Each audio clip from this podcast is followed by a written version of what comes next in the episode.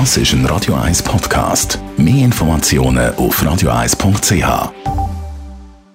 Espresso, Latte Macchiato oder lieber ein Cappuccino? Es ist Zeit für die Radio 1 Kaffeepause mit der Serafina Loginbühl. Präsentiert von der Kaffeezentrale. Kaffee für Gourmets. www.kaffeezentrale.ch Dauernd, dauernd hat man das Gefühl, fast jede Woche gefühlt, leuchten Kaffeemaschinen auf als Zeichen, dass man sie endlich wieder mal entkalken sollte. Serafina Loginbühl von der Kaffeezentrale. Muss man Kaffeemaschinen wirklich so häufig entkalken?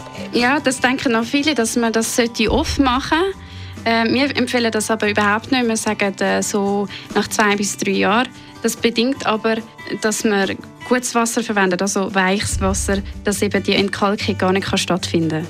Das ist auch vom Geschmack her lässiger. Wenn man weiches Wasser verwendet, ist das optimal. Also so zwischen 3 und 8,4 deutsche Härte ist perfekt. Wenn wir dann das Herzwasser haben, dann wird eben der Kaffee fad und wenn wir zu weiches haben, also wenn wir unter diesen drei sind, quasi schon fast destilliert, dann ist er eher sauer. Also das verstehe ich richtig, Kaffeemaschine muss man gar nicht so häufig entkalken, wie da angezeigt wird? Ähm, nein, man sollte sie eben nicht oft entkalken, aber putzen schon.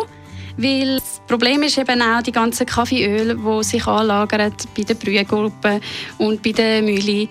Und die sollten wir regelmäßig entfernen. Also Brühgruppen zum Beispiel einmal pro Woche sollten wir die reinigen. Die Radio 1 Kaffeepause, jeden Mittwoch nach der halben Zehn, ist präsentiert worden von der Kaffeezentrale. Kaffee für Gourmets. www.kaffeezentrale.ch